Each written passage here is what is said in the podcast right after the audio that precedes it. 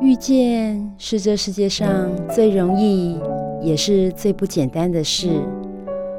能在人海当中搭起缘分的桥梁，是多么的得来不易。就让转角遇见你，陪你邂逅幸福的瞬间。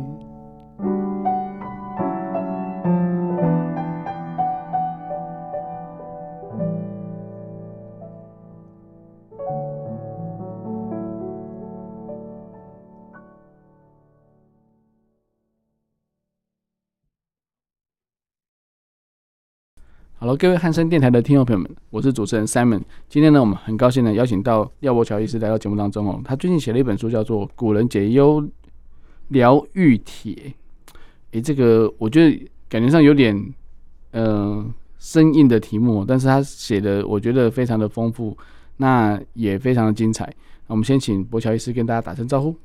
主持人好，各位听众朋友大家好，我是廖柏乔。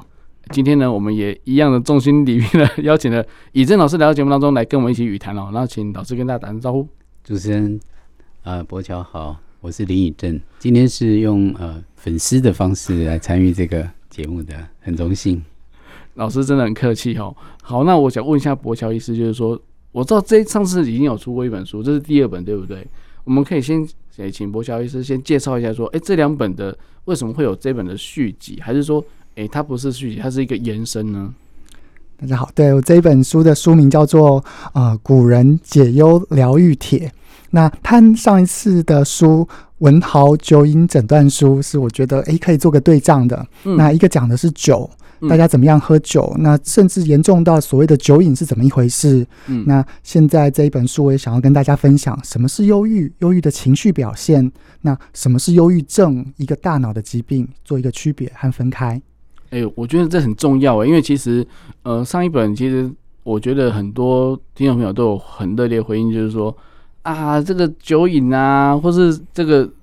感觉上很正常，因为 我们其实每个人的酒量都比那个诗仙李白还要好很多，因为感谢老师帮我们在里面做了很很好的诠释哦。那毕竟就是说，其实喝酒并不是说什么太大的问题，但重点是你要怎么去处理你后续的的状况。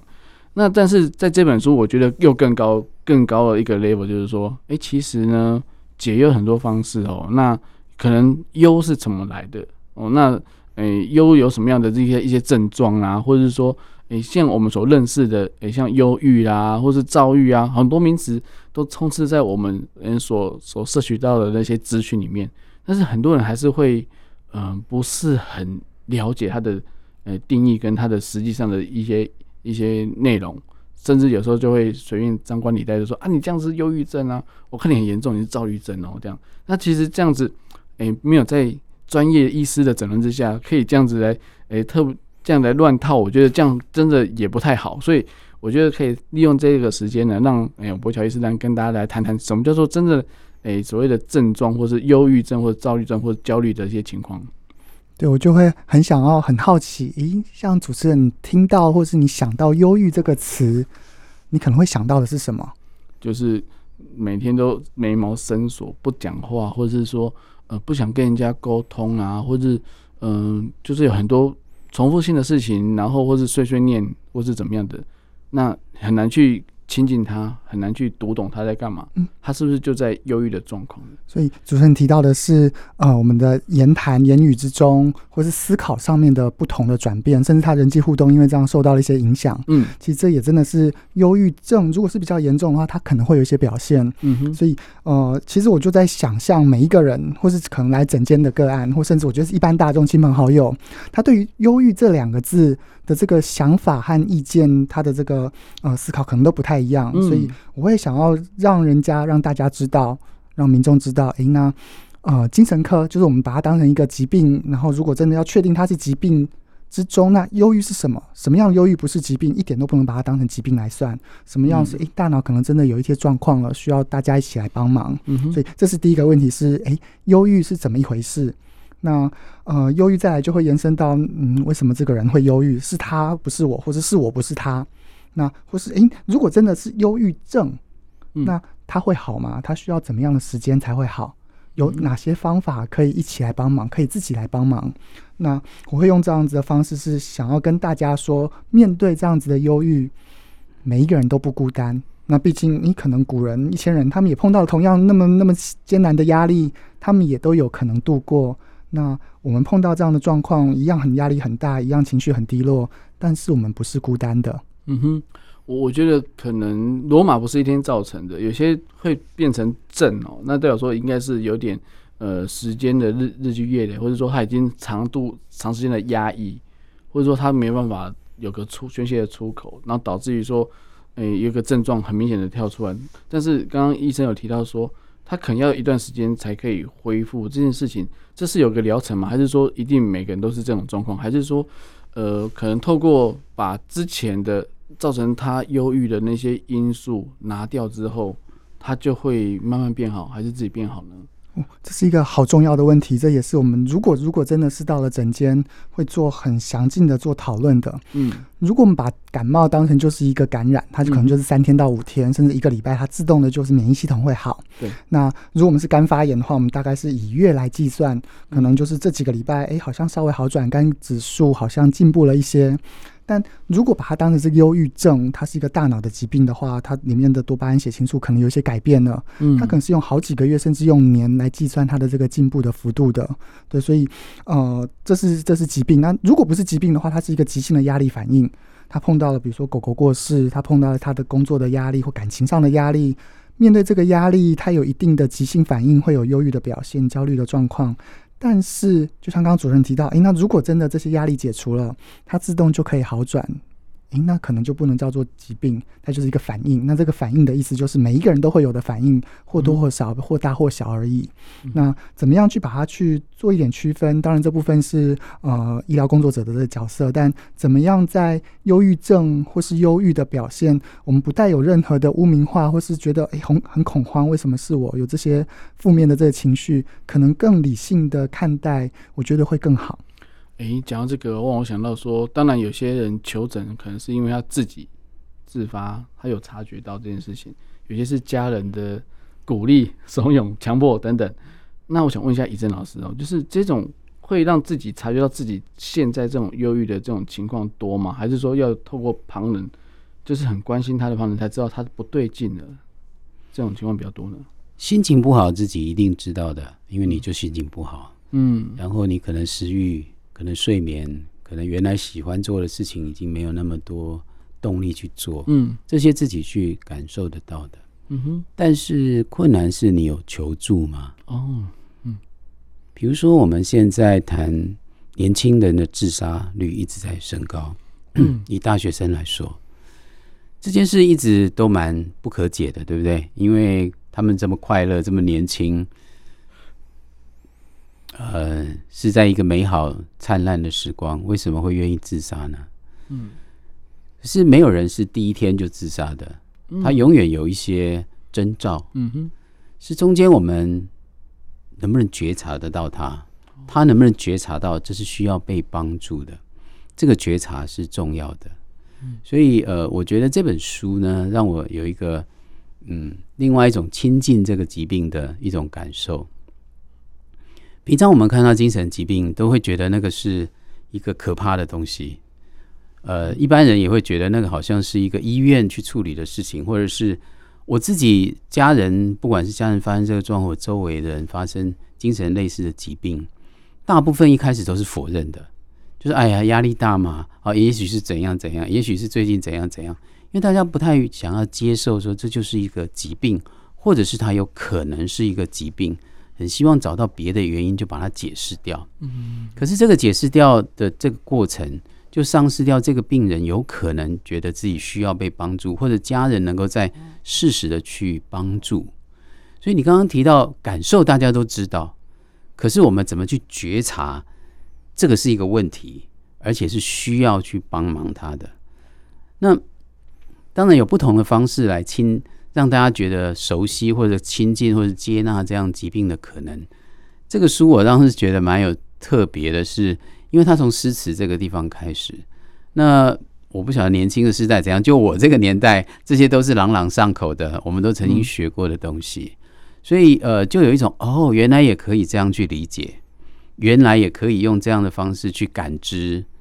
那所以这是一种亲近的方式。那我相信有很多种亲近，或是了解，或是不去排斥这个疾病的可能性。但是这个就是一个很好的管道。这是我这样看这本书的一个态度。嗯，我觉得这很重要，就是觉察哦，就是说你每个人都有可能情绪有高有低，起起落落。但是你们知道说，哎，这些会影响到你未来，或者说会一直持续影响你，而你没办法放下这件事情。或者说你，你你可以去分辨它，它现在真的影响到你的时候，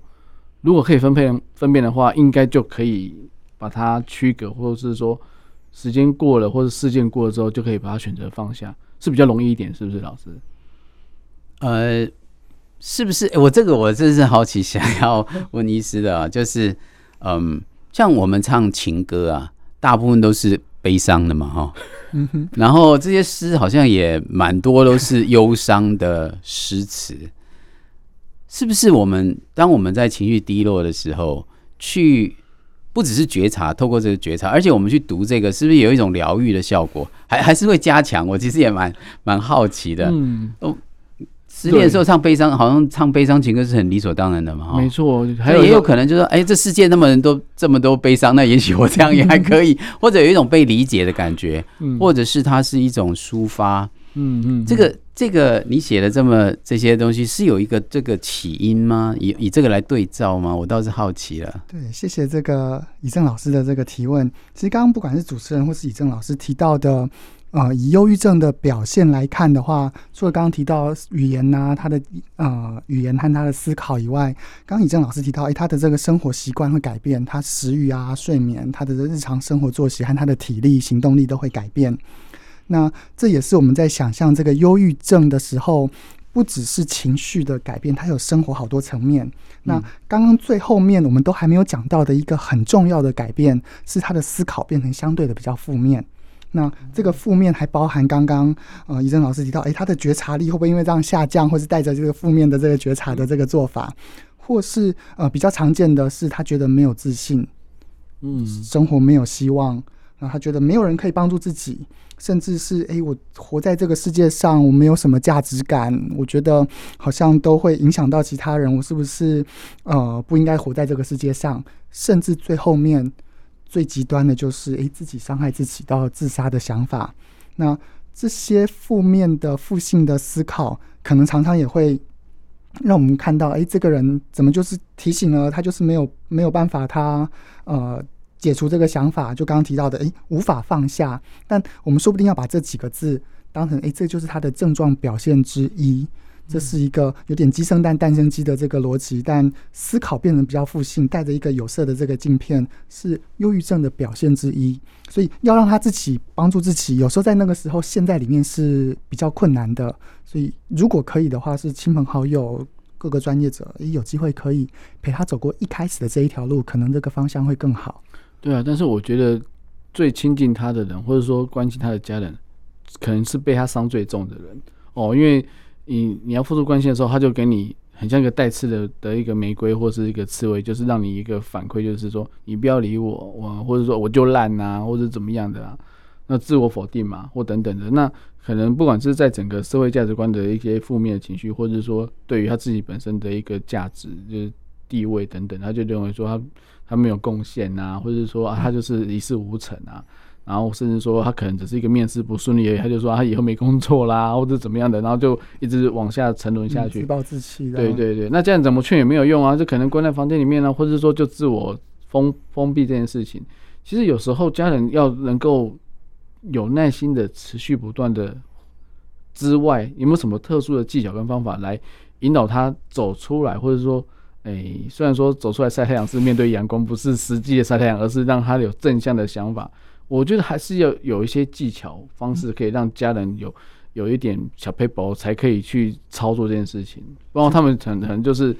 一直就是在对立的状态，或者说一直被他想要帮忙却帮不上忙。其实要回到以正老师刚刚的问题是，嗯。如果自己把自己真的就是像封闭起来，或者他真的没有办法找到其他人的协助，那透过什么方式可能可以有方式呃方向呢？刚刚我觉得，如果是诶看人家曾经写过的文字，听人家曾经听过的这个歌，那这些歌不管讲到感情，讲到什么样压力，它其实如果引发了一点共鸣，甚至我觉得有好好的哭泣，好好的发泄，好像都还算是。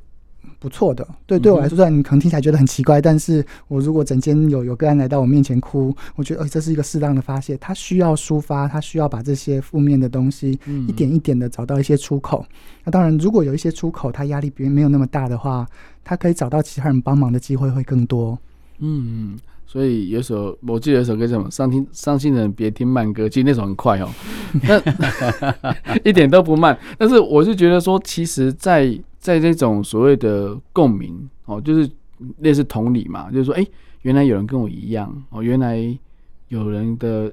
的待遇或是情境是是跟我雷同的，那产生的就是所谓共鸣跟同理之后，怎么样去换位思考？我觉得这这个这个有点难，就是说在自我觉察之外，已经是第一个难关，第二个难关是你同理之后还要换位思考，然后才可以真正的走出来，是是是这样的的一个步骤吗？我可以先插个话回答这个问题。我自己一直很好奇这件事。嗯，我之前做的是书写治疗。嗯哼，那可能跟这个有一点关系。就是说，嗯，先谈第一个好了。在忧郁的时候，呃，很难跟别人形成连接。嗯，就是 Simon 刚刚也提到的，会有一种无助，别人会一个壁垒。所以这个时候，呃，我。第一个，刚刚对您刚刚提到的事情是，不要给太廉价的建议。也就是说，我们常常会说：“哎呀，就换个方式想一想吧，出去走一走吧，你多跟人聊一聊吧。”其实，我觉得这些反而会造成这些有在忧郁状态里面的人的压力，因为好像是说这个应该很轻松就可以，你只要换个想法，你出去晒晒太阳就好了。可是事实上，他就不会这样就好了。所以，对于对于这个嗯。我觉得还是回到陪伴的这个概念。当我们周围的人陷入这些比较像忧郁的情绪的时候，他们需要的不是立刻被拉出来，因为想把它立刻拉出来，只是我们想要展现自己的价值，我们的有用性，并不是真的在帮他们。我们所需要的是倾听、耐心。你刚刚也提到耐心，就是耐心的听他有什么样的要说。其实最难的是听，那听的目的是让他，当然是让他说嘛，哈，所以就回到刚刚第二个，他要说什么，怎么说才会有一些好的效果。嗯，我自己的感觉，我们在做书写治疗的时候，希望这个写是用一种第三人称的写法，比如说忧郁症的病人在写写日记或其他的时候，有一个很好的预测指标，就是用我会比较多。他的聚焦都是在我，可是如果我们试着用让他用他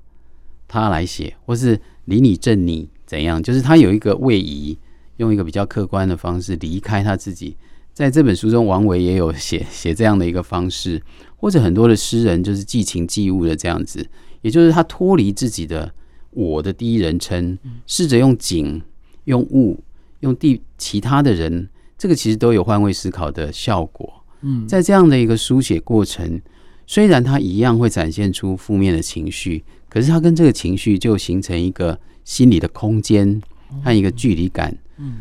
可是要做这样的，最好还是有人听嘛，哈，有人愿意听才写得出来，有读者才有在自己写的。如果像这些人写完都丢到垃圾桶，我们也看不到这些诗了嘛。嗯，所以这里显然听众也扮演一个很重要的角色，或者读者。我觉得在这个书里面提到几个。这个有趣的一个转折，就是寄情寄物，或是旁观的角度。再来就是你有一个听众，嗯哼。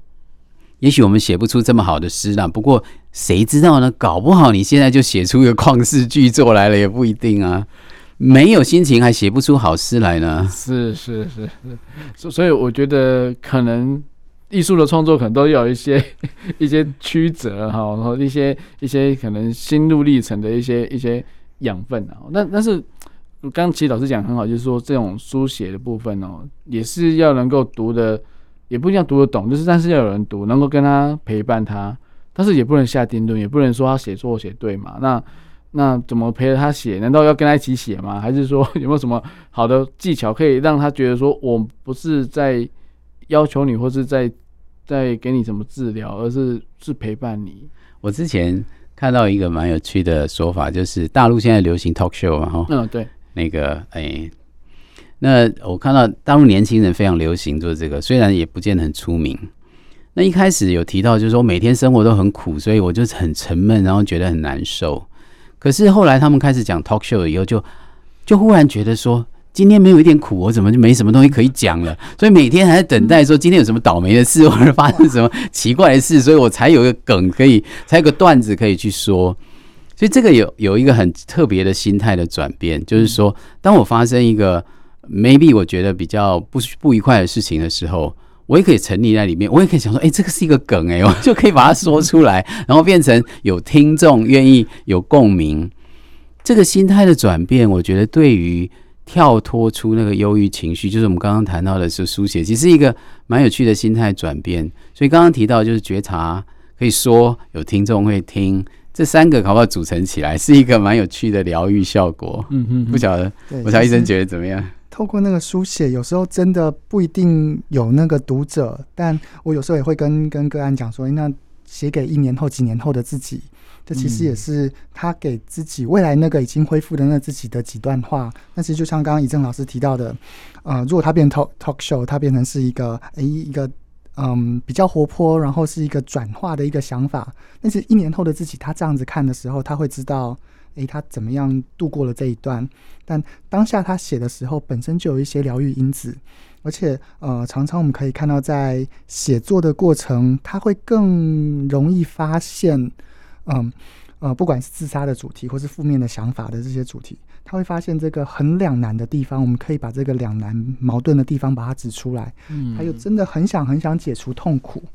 但是他又好想要好好活着，嗯，那那个解除痛苦最极端就是那我就死掉算了。但是解除痛苦和死亡这又是两件事情，对，怎么样让自己过得好一点点，心态转换一些些，嗯，但是不是用死亡的方式。有时候我们还是会用比较呃理性的方式，诶，那是不是可以做一点区别？那这和刚刚那个嗯，李正老师提到的这个呃换位思考，我觉得其实是异曲同工的这个做法。你这样两位老师这样讲，让我有点小小的。飞背一下，就是我们以前在当兵的那种过程哦，是有些是比较苦的，因为有些是蛮封闭的。那那些学长学弟那种在操练的时候，也没有在给你函扣什么，也没有什么。当下一定很痛苦，但是呢，事后你如果回来讲你的这些事情的时候，哇，大家都觉得很好笑，真的。但是说真的，我们心里都知道，当下是笑不出来的，因为你是在正在当下。有可能是被霸凌，有可能是被集体的处分，或是怎么样的。那种种的会让你很多负面情绪在那个那个环境下，你是没办法走出来的。但是你又不得不这样做。但是过事过境迁之后，再回顾的时候，你你可以坦坦的而谈，或者说，哎、以前遭过遭遭过遭遇遭遇遭遇过什么样的一些对对待呀、那可能觉得说，你可以讲得很淡定，或者说你可以把它转换的就。很风趣、很幽默，或者说觉得说，你看那时候怎么样？那导致于说，其实是不是在这个当下，就是其实，在自己已经类似已经把它内化，已经转换成就说，哎，这是你一个，你就算说面对那时候的负面、超级负面的情况下，你还是那天晚上的的操练或什么，可能都想让同样都是被操练的那那一群伙伴，大家都想去死，真的，大家不想要看到明天的太阳，但是。真的可能看不到明天的太阳，就是可能会被操死之类的。但是过了之后呢，我们在回顾这件事情的时候，其实大家都觉得很好笑。为什么？因为大家觉得说，哎、可能是哎、班长的领导风格，然后是酸言酸语啊，就是觉得好像，嗯，我记得那时候有一个辅导长跟我们讲过一句话，就是说，如果你们我们是入伍生嘛，嗯，你已经以为你是以以后是什么军官啊什么，你不要不要想这件事情，你就把你的位阶想的是。营区里面的那只狗还在第一阶 啊，你就可以过得很快乐。我们心想说，哇，这是什么样的比喻？但是他之前是辅导长，就是正战，就是心辅官嘛，所以或许他用这种方式来让我们知道说，你不要把自己看得太重，你不要把自己看得太重要，你要以团队团队生活为主，不要有太多个人的意见跟个人的主义。那当然，我我觉得说，我也是蛮感谢这些长官的的一些一些提醒跟一些指导等等，但是。或许就是因为这样子，让我们觉得说，哎、其实，在各样的经历过程当中，可能呃在当下可能没办法去理解，或是没办法走出来，但是事后，哎、欸，在回顾回顾的时候，发现好像那时候真的是蛮惨的哦。那 那惨到结果就是，哎、欸，还不是这样走过来的吗？但是这是自我疗愈过程，还是说，哎、欸，因为因为一开始没有察觉。这对自己是影响很大的，但是事后之后再去再去思考的时候，才发现说，哎，原来，呃，这些过程都是我我的养分，或是我的经历这样子。对，这个让我直接想到是我最爱的苏东坡他讲的那几句话。他说啊、呃，回首向来萧瑟处，嗯，归去，也无风雨也无晴，嗯。对，你刚刚讲的是过去的这个经验，让你现在很淡然的去看、去想，那甚至带着一点，哎，我有这样的经验是还不错的，而且是可以和同袍和其他人去分享的。嗯，那个时候苏东坡他是什么时候写？他在他在黄州的时候，是在这个乌台诗案之后，他还在贬谪哦，还在当下，嗯，他就可以写出来这样子，哎，过过往的这个经验。可能对现在来说是也无风雨也无晴。嗯哼，那我当下看的时候觉得嗯很感动，但是如果去找的话，会发现他骗人，他骗人。他在那一个月一样是啊、呃，在黄州的第三年，嗯，那元丰五年的时候，他三月的时候也是写呃，他除了写这一首，他写了我们现在在故宫很有名的诗，叫做《寒食帖》。哦，那寒食就是在三月那个时候，嗯，他说自我来黄州已过三寒食。那中间他写的多可怕？他说他的心情就像那个死灰无法复燃一样，死灰吹不起。嗯，你就知道哦，他的心情还没有那个调整过来，他是完全无法死灰复燃的状态。但同样那几天他有做这个转念，他其实同样这个矛盾都有出现，他还是可以写出也无风雨也无晴。嗯，对，所以那个时候如果真的碰到这么这么难过的时候，其实好像有好几个阶段可以去想象，一个是，诶，这个是嗯忧郁。我我现在正在一个忧郁的情绪之中，我我正在感受到这个忧郁。那一步一步是，咦，这个忧郁是一个忧郁的过程状态。那好像就是像刚刚讲，这个是比较有空间、比较远的这个状态。嗯。那我在这个状态之中是一个很自然的，是一个经历，但是是痛苦的。但我也知道它是会过的。嗯。那其实这是，嗯，过去的人碰到，那每一个人碰到这样压力的经验的时候，都可以尝试的一个做法。嗯哼哼，我觉得真的真的要多念点书。我觉得你这个博乔医师真的很很博学，就是说，其实，在看古古诗文的时候，我通常都只把句子背起来就已经很厉害了。那注释再加一点点，那加一点角色背景就不错。然后是他还是可以引经据典，就是说把这个时间把它拉出来看哦。但是或许可能在对于人性的刻画，就是说，哎，对于。呃，这个作者像说刚刚讲的苏东坡啊，苏轼他在当下他被贬谪的时候，他的心情抒发，那来对应到就是说他在他的当下的情绪的一个反应，或者说他是不是有这样子忧郁的那种因子在里面，或许也是可以让我们去做参考的。那我想问一下老师，就是说，哎。在老师心情不好的时候，你会写什么样的东西 来来让自己表现说，哎、欸，我就是要让人家知道我就是心情不好，还是说我是闷闷的，我不想要去做任何事情呢？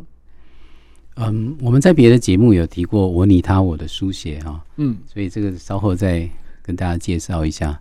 不过刚刚提到的这个，我倒是有一个生命的经验跟大家分享一下。我记得我在嗯博士班一年级的时候。那时候在美国嘛，嗯，我在纽约州，又是北部，下雪很大。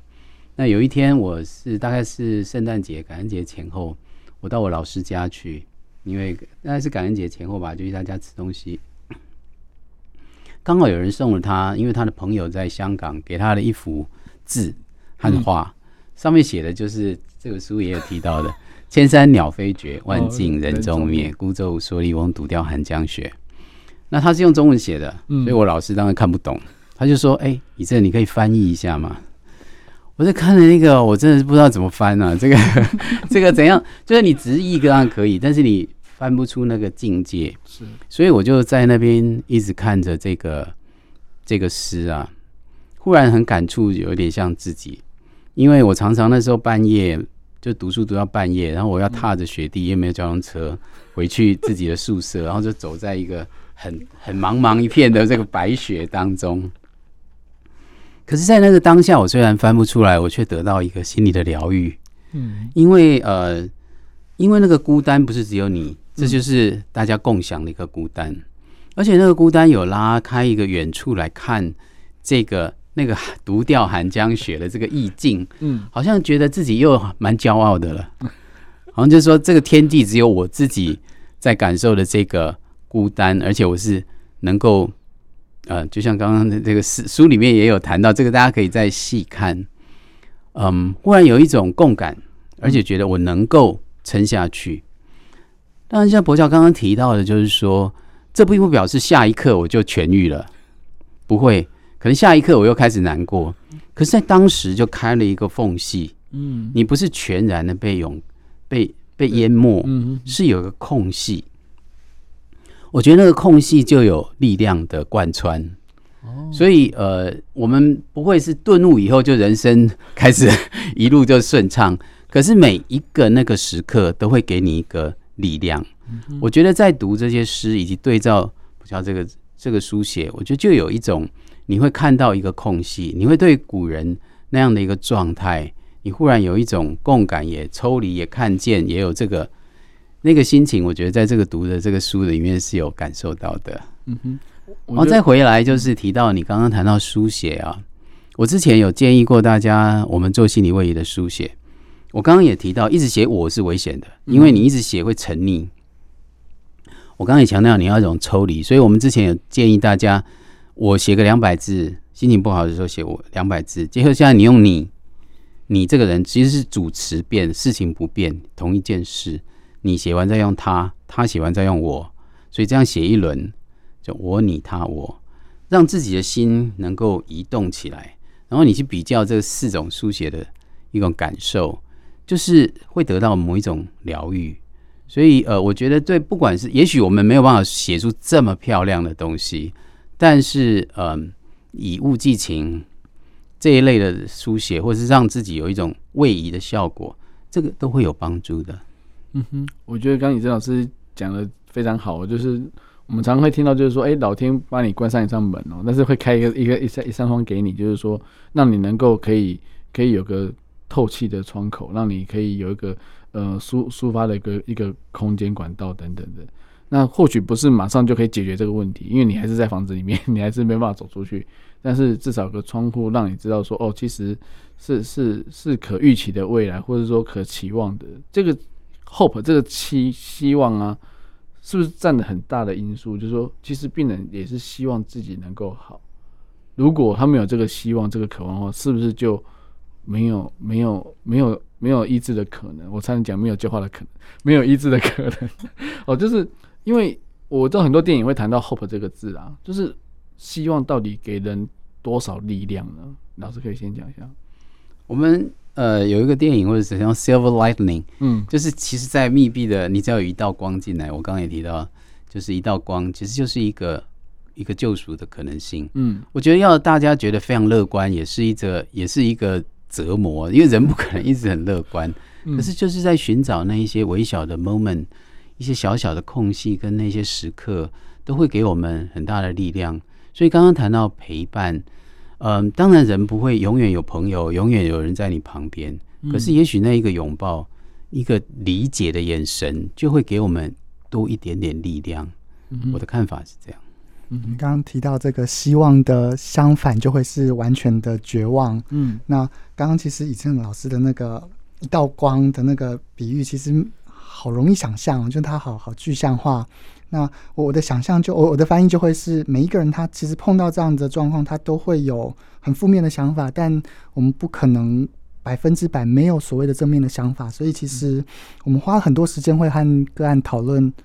现在碰到的这个想法有哪些？它是不是有一些矛盾的地方？那刚刚提到有些两难的地方，那这个是这些地方可以做出，诶、欸，有有没有一些差别？你你有想要活着，又想要死掉，你又想要继续的留在这里，你又想要赶紧的离开。嗯，那这些想法如果都并行的呈现出来，而且不一定。好，生的就是好的，死的就是坏的，不一定真的有带这么多的价值观在里面。那可以拿出来讨论的话，那也是刚刚我觉得是把那个光发进去的一个做法。嗯哼，的确是让他有有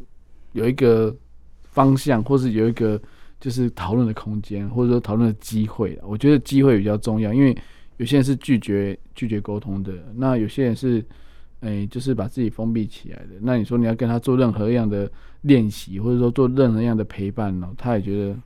就算你坐在旁边说我我们陪你看你要干嘛，或者是我就在那边陪你啊，或者有什么事情可以跟我讲，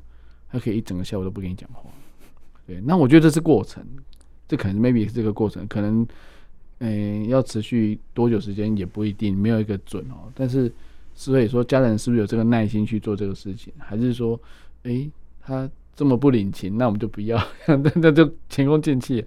嗯，我觉得这都是一个很好的讨论的一个议题。这种情绪的这种感觉啊，我觉得有很多例子可以去举例哦。不然书中有很多例子，还有刚刚老以前老师有提到说，他在求学的时候也是那种孤单的那种感觉。那那种感觉可能是回想起来是甜美的，因为毕竟那个过程可能也不会再回去，不会再重重现了。但是。或许也是一种一种浪漫，但是有时候真的在那当下是没有办法抽离的。为什么？因为你还你你可能因为学业关系啊，因为工作关系，你没有马上明天就什么时候不管丢就回来了这样子。我觉得这这不是不是很很实际的东西。但是可能也是因为这样子，所以才需要需要精神科医师还有心理 老师的存在啊。就是说，怎么样去拆解，就是人的情绪跟心理反应，或者说，哎，有没有什么例子可以？可以稍微分享一下。那刚刚不是哦，我刚刚听到这以胜老师的这个国外的这个求学经验，在这个雪地的这个孤单的感觉，嗯，我想到的是王维的一首诗。刚刚以正老师提到他喜欢的王维，嗯，他一个人坐在这个竹林里面，他只写二十个字，你就知道他多孤单。但是他又怎么样一个人之中又可以享受？嗯，独坐幽篁里。一个人坐在里面，一个竹林里面，他做什么呢？一个人就可以完成的事情。他一个人好好的唱歌，好好的弹琴，弹琴复长啸。那一个人就像刚刚提到，没有人怎么办？深林人不知，没有人知道我的情绪，没有人知道我这个时候的呃状态，我甚至有多忧郁、多悲伤、压力多大，都没有人知道。那也没关系，至少还有往上看一轮明月。明月来相照，所以其实我就在想，那共感的部分，其实从诗中好像都可以看得到，大家怎么样情绪的展现，又怎么样让自己好像又在自我疗愈、自我愈合的这个过程，其实都会有那个压力的存在，都会有忧伤的存在，但是又他又把它包装得很好，又变成一个美的存在，那是一个我觉得很大的这个转换。那他们做得到，其实我们每一个人也都做得到。对啊，我觉得古人他们的智慧就来自于说，他们深陷在其中，但是在写的时候又跳脱之外哦，就是他们是以第三人称来看这个景，这个 view，这个景，就是现在的 moment，这个当下的这个环境，有点类似灵魂出窍那种感觉，在看着 整件。对，就是老师刚刚说的是第三人称要写他。对对对，其实呃，古人的知识。之所以那么隽永，那么的流传，就是因为他们可能也是有这样的这样子的一个书写能力，就是说我我把它移移位成为他，那我在描述他人的时候，我就很容易去去描描写他的一些美美美的部分，或是内心的部分，或者是说可以看到，哎、对影成三人，对啊，第三人是哪里？就是那种感觉，就是让人家觉得说，哦，你好像是一个读者就会去。一进行到就是说，我就是那个人，我就在看到你们的状态，就是看到看到王维在里面，看到李白在里面，在里面自弹自唱啊，或者在里面喝酒，或或是说对着对着明月这样子，所以让人家觉得说就是身临其境的感觉，就像我们以前有个老师说，我们古诗词啊，或是国画，就是诗中有画，画中有诗嘛，就是你看到诗就跟他画是一样的，那种意境是一样的，所以诶，好像是就是让人家觉得说。这样这样的感觉可以变成是一个很好的一个书写练习的一个一个方向或是准则吗？在心理学有一个词，就是怎么拉开心理空间或心理距离。嗯，它有三种做法。第一种，刚刚我们用的是人称的缩写的书写。嗯，第二种，他们是空间的拉开。那刚刚 Simon 也提到了，有点拉到外面来。那他们老外用的很奇怪，叫 fly on the wall，就是好像在墙壁上的苍蝇在看着啊，这是空间的，就是你拉开来，好像一个、嗯、一个与一个一个上帝的观点，嗯，上帝视角这样子。另外一个方式是时间的拉开啊，刚博乔也提到了。不过我反而是建议是。不要写信给二十年后的自己，因为你这样会写出二十年后更悲惨或等等。最 最好是说二十年后，像刚刚你提到的，就是从十年之后，十年后的你写信给现在的你，或是十年后的过来跟你自己对话。呃，这个时候的 perspective 是不太一样的。那比如说，所谓这个观点不太一样，我以前看过一本书，也觉得蛮有蛮有 feel，就是《晨间日记的奇迹》。他是说，如果你要写日记，最好不要晚上写。因为晚上是一天的经验堆堆叠叠，在最累的时候又被所有的经验压着。他说：“你最好是早起，早上写日记，因为这时候你的观点是向那一天开展的。啊，当然你要一个忧郁症的人早上起来写日记是非常困难的。但是我想意思就是说，呃，拉远心理距离其实有非常多的不同方式，每一个人也有自己比较不同的偏好，也许可以用不同的方式去试试看。”嗯哼，我觉得真的是蛮好的。就是尹老师这样分享，其实在呃书写的时间也有影响到，就是内容，或者说能够换位去思考，就是说写给未来的自己，或者是说，嗯，有时候忧郁的人会不会去思考，就是不同自己、不同角色的自己在跟自己对话的这种情境，他有时候会会。聊着聊着就就是往下沉沦下去的，那这种情况下，就是身边的家人或是就是朋友怎么样去协助他们呢？他这个想法真的是很自动的，我都会觉得是插入里面的，是动不动就会这样想，而且一陷进去就很难把它跳出来。出来对，所以怎么样暂停现在的想法？有像刚刚提到的，有那个空间和时间的拉出来，是用各种方法是呃。尽量可以做就尽量做到的，那各种方法都可以。嗯哼，那当然书写是一个做法，就透过书写让自己距离远一点，或是让自己有机会沉淀。嗯，那透过某些转移注意力的方法，或是透过让自己这个时候至少先让某个部分可以先满足，比如说他可以好好吃一点喜欢的食物，做自己一点点喜欢做的这个活动，让自己先压力不那么大的做法。那其实有一点点的缓冲期，就是多了一点时间，那那个空间也会再再多一点。嗯哼。我想问一下，意思就是说，有些人求诊之后，他说，接下来可能第二个问题就是，我需不需要服药，要不要吃药？那吃药的话，会不会让人家觉得说，我回来之后可能在诶、上班的场合，或是在学校，我就拿药出来吃的时候，人家问你说你吃什么药啊，或者怎么样，会就会被人家发现等等，他会有这样的压力。第二个就是吃药之后是真的会变好吗？如果没吃药，会不会更严重？或者说，诶、就是会被人家标签化，就是说哦，你看你在吃吃这类的药，身心科的药或精神科的药，然后就觉得说，啊，你就是有问题这样子。嗯，其实，在精神科做的呃，整间做了两件事情，第二件事情就是，诶，如果要做治疗的话，那呃，药物治疗是不是一个选项，或是其他的治疗就可以？嗯。那回到第一个问题，就包含也都有污名化的问题是，呃，我到底是不是一个严重的或是一个疾病？那如果是一个疾病，第二个问题才成立是，那我这个疾病需不需要做治疗？嗯哼，对，所以如果我们大致上都呃有共识是，好吧，那现在呃不管是不是疾病，但是现在的忧郁情绪需要做各种的调整，呃各种的适应的话，那治疗虽然它听起来 treatment 听起来是很很严格的一个做法，但很多做法其实是日常生活中就算没有忧郁的状态，你也可以继续做的。甚至我甚至会觉得，如果你不一定是忧郁，你平常先把像我们平常在健身，如果把这个健身先建起来，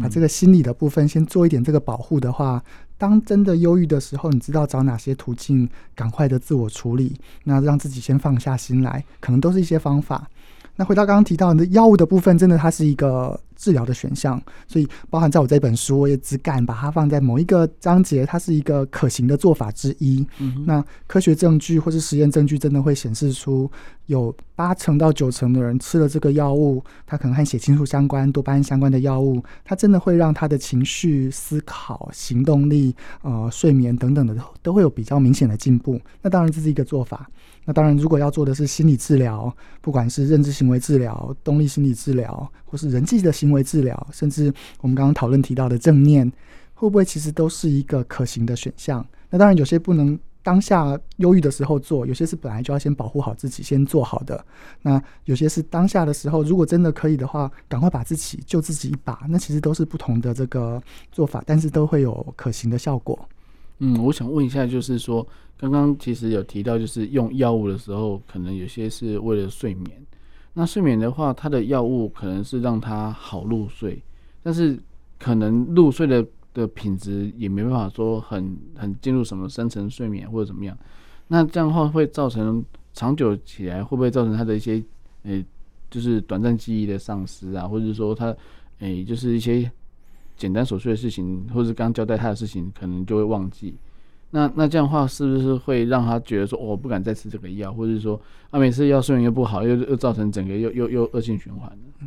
对，如果真的需要使用药物的话，那呃，医师和准备使用药物的个案，甚至家属，我们要做一个很完整的讨论。嗯，包含假设以安眠镇定药物来讲的话，它也包含诶哪些负责的是入睡的，负责中断睡眠的，或是负责早醒的。那每一个药的药效时间有多长？它可能是抗焦虑为主、抗忧郁为主，或是抗失眠、抗焦虑等等的，这个是不一样的。嗯、那所以在挑选药物或是选择药物的过程之中，其实是要和个案和家属做比较完整的讨论。嗯、哼哼那刚刚主持人提到的是，诶，如果有一些副作用的话，怎么样去避免这样的副作用？哪些药物的这个副作用比较少？它的另一个副作用可能再多一点点？哪些是我们真的很担心的，是百分之百一定要避免的？这个一定需要比较完整的沟通讨论。嗯哼，那我会比较有这个信心的是，现在的药物其实还是有有新的这个发展，它相对刚刚提到的什么呃影响记忆啊、影响判断的这些的比例相对的比之前的少很多。嗯嗯嗯，我觉得其实这是一个就是很好的一个资讯，就是让大家知道说，其实，在不管是科技的角度，或是在医学的角度，在呃心理的角度，其实。诶、欸，面对所谓的忧郁或是一些就是诶、欸，可能情绪暂时短暂低落的情的一些朋友身上，我们都有很多方方式可以去帮忙他，协助他。那那不管是家人或朋友，其实可以多一点点的一些用心哦，就是说，诶、欸，观察一下，说这个这个家伙到底怎么了，或者是说他到底平常有什么不一样啊，什么反常的地方？我我觉得可能因为因为如果多一点关心的话，可能就会。早点发现，那可能介早点介入的话，是不是就会容易改善，或者说更更快的能够让他走出来这样子？对于刚刚吃药哦，我有一个小小的看法。嗯，假如现在这几很热嘛哈，比如中午是三十七八度，可能日晒的话要到四十度了。你要从汉声电台这边走到台北车站好了，哇塞，OK，你一定觉得非常痛苦嘛哈？嗯。所以走过去可能中暑，可能昏倒，可能有各式各样，就不不管中暑就挣扎。嗯，那你会搭公车吗？你会搭捷运吗？他会吧？哈，嗯。可是为什么我们就没有担担心公车依赖症、捷运依赖症？不会啊。嗯哼。所以，可是大家在想象这个吃精神科这些药物的时候，我们就要开始说：哎、欸，吃一个安眠药，我就会心理依赖，我就会嗯。可是你考虑，你挣扎所付出的代价是远高于那个，嗯，那个代价的，嗯哼。所以我自己会觉得，我周围的人，我就会跟他说，嗯，你其实就是一个帮助你的地方，你不要想成是一个好像一个很大的、可怕的一个代价要去付出，那个东西想象是多于实际的，嗯哼，嗯，就像刚刚我们不会因为。害怕公车依赖，我们就不会就要坚持走路去车站，因为那个代价实在太高了。嗯哼，嗯，我是蛮鼓励大家用这样子换一个方式去思考这些东西的。对，就是诚如就是伯乔医师一开始就讲到说，当当心里有有疾病有状况的时候，就跟感冒一样，就是去诊间去求助专业的医师，去针对这个症状这个。这个过程，哎，就是这个情况来做一个解决嘛。那我们就来处理这些事情，而不是说啊，去看身心科好像就被贴标签，好像就觉得自己是不同样的人种，或者说，哎，就是自己有不正常的情况，然后跟跟别人不一样。我觉得其实其实不要这样的先入为主观念的话，可能会跟就是跟医生来讲，在沟通上来讲会比较容易，而且家人要协助也比较快速一点。对，刚刚有提到这个。需不需要比较提早的去做准备或预防？我、嗯、我们今天好像都在做比喻，但是我刚刚想到的画面是我们在爬一座盲山，就我不知道这座山有多高，也不知道它的这个高低起伏前面比较多还是后面比较多。嗯，但当我在爬这一座可能叫做痛苦或叫做忧郁的山的时候，它其实我们边爬的时候感受到痛苦，如果提早去准备的话，它是可以提早做下坡的。嗯，那如果提早下坡，当然呃呃这个困难度可以下降，但如果越晚开始，我们碰到这个坡更陡的话，那其实要下降所花的时间啊，需要的这个努力，可能就会比更早的时候来的再更多。所以，呃，提早做一些准备，可能不管它是不是真的是一个很高的山，但提早准备让自己往下走，其实还是一个对自己好的一个方法。嗯哼，我觉得这是一个很很好的一个一个，就是诶、欸，让大家知道说，其实越早开始越好。那很很明显，就是要常常关心你周遭的人哦，或者是说，也、欸、就像以正老师一样，就是诶、欸，常常的来关心大家，就是诶、欸，大家的一些有没有在做察觉啦，有没有在在在在在做一些诶、欸、自我的一些。探索的部分哦，像以正老师在另外一个节目在讲到中高龄的一些一些自我的一些探索，其实这些也是在也是在让大家知道说，哎、欸，你你你现在可能工作的阶段先暂时卸下来，但是你的人生还在继续往前走。那那或许可能有些不管在各个年龄层都有遇到遇到的一些问题，就是说，哎、我我现在的心情，我根本不知道我我的目标是什么，我对人生没有没有很远大的。报复，但是我就这样子浑浑噩噩过一生嘛？还是说会会不会有那种无知的未来的恐惧，然后导致于他自己就胡乱想，然后就往往下，就是完全就放弃自己这样子这种状况呢？对，如果想到未来都会好好痛苦、好紧张。等一下，以正老师应该会讲得更更深。但我刚刚想到的主题，反而是我怎么样把现在。把把这个时候先过的是是舒服的，那呃虽然他笼统归成一句叫做把握当下，但是怎么样让自己这个时候是开心、愉悦，甚至是享受的？嗯、那我不管之后十分钟之后的我怎么样，但我现在如果我现在在讨论，我现在在吃东西，我现在做什么事是开心的，嗯，那我就把握现在的开心或现在的稳定，那就好了。所以有时候我还甚至会跟个案说，一整天都很痛苦，可能会这样子。但你有没有机会让自己一天有十分钟？你不要考虑你的家人，你不要考虑其他的事情，你只考虑让自己开心这件事。嗯嗯、那可以做什么就尽量去做。那不会很长，就十分钟之后再回来。其实还是有让自己整个大脑休息，让自己情绪稳定的很大的帮助。嗯哼，对，我想问一下以正老师说，在在你所接触的一些朋友，或者是说在。诶，中高龄的这个部分是不是也有这样的情况？就是他自己好像呃，家人对他的依赖性降低了，那嗯、孩子也不需要他照顾了，孙子也也不要他帮忙了，然后他好像在家也没什么存在感那种感觉，那好像就好像失去了生活重心，那这时候该怎么办呢？在 忧郁啊，我想就心理学的看法是无助感是最强烈的一个部分嘛，就是对。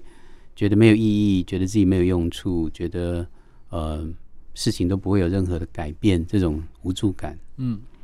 不过呃，我是蛮赞成刚刚柏乔提到的，就是因为就是当下，什么叫当下哦？其实刚刚 Simon 也提到一件事，就是说家人有时候觉得好像你不领情哦。嗯，啊，这件事其实我一直觉得有一点困惑，什么叫做领情？领情的意思就是说，我现在说帮你，你那你你就应该好起来，对不对？或者你就应该感谢我在这边做为你做这些事。可是这一些都是带有目的性的，就好像他必须产出些什么才叫做有价值。可是呃，各位想象一下，我帮你，你就要好起来。我到底在证明的是你还是我？嗯哼，我是在证明的是我自己。我的价值，而不是你有没有好起来。啊，我失望的是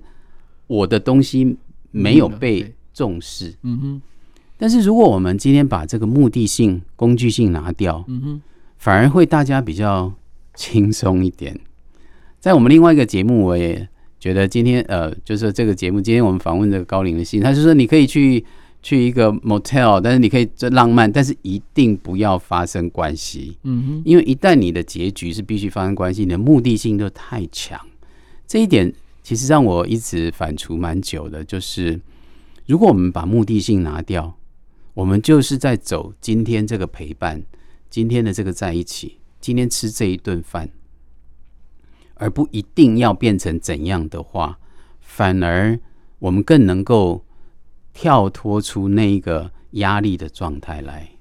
所以，呃，这样回应刚刚刚两位提到的这个部分，一个好的陪伴，并不是要对方好起来，我就是单纯想要跟你在一起。嗯哼，这个感觉，然后在这个时刻上，我们是就在这里陪伴着彼此。那不是不只是我陪伴你，你也陪伴我。嗯，那这个东西，我觉得可能对于在在嗯情绪低落的人的状态，反而产生一个没有那么大的压力的一个嗯比较好品质的陪伴。我的感觉是这样。诶，那我再问一下佛乔医师，这我觉得老师讲很有道理哦。但是这样诊所的 KPI 怎么办？就是 当然我们希望就是病患能够好起来，但是又不能有目的性的说，诶，我就是要你好起来，我就是陪你。那你也可以来陪陪我，跟我聊聊天啊，或者怎么样的。那这样子的情况下，诶，让互相产生一个依赖性的，或者是说互相陪伴的那种、那种、那种建构，这种感觉是是感觉上是有点正向的一个一个比较比较正向的去去去解决这个事情。那没有目的性也是可以，等于说我没有时间表嘛，我就可以拉长一点时间，然后不要让明目标目的那么明显的在前面就被发现。那其实潜移默化之下，还是会走到我们希望的样子。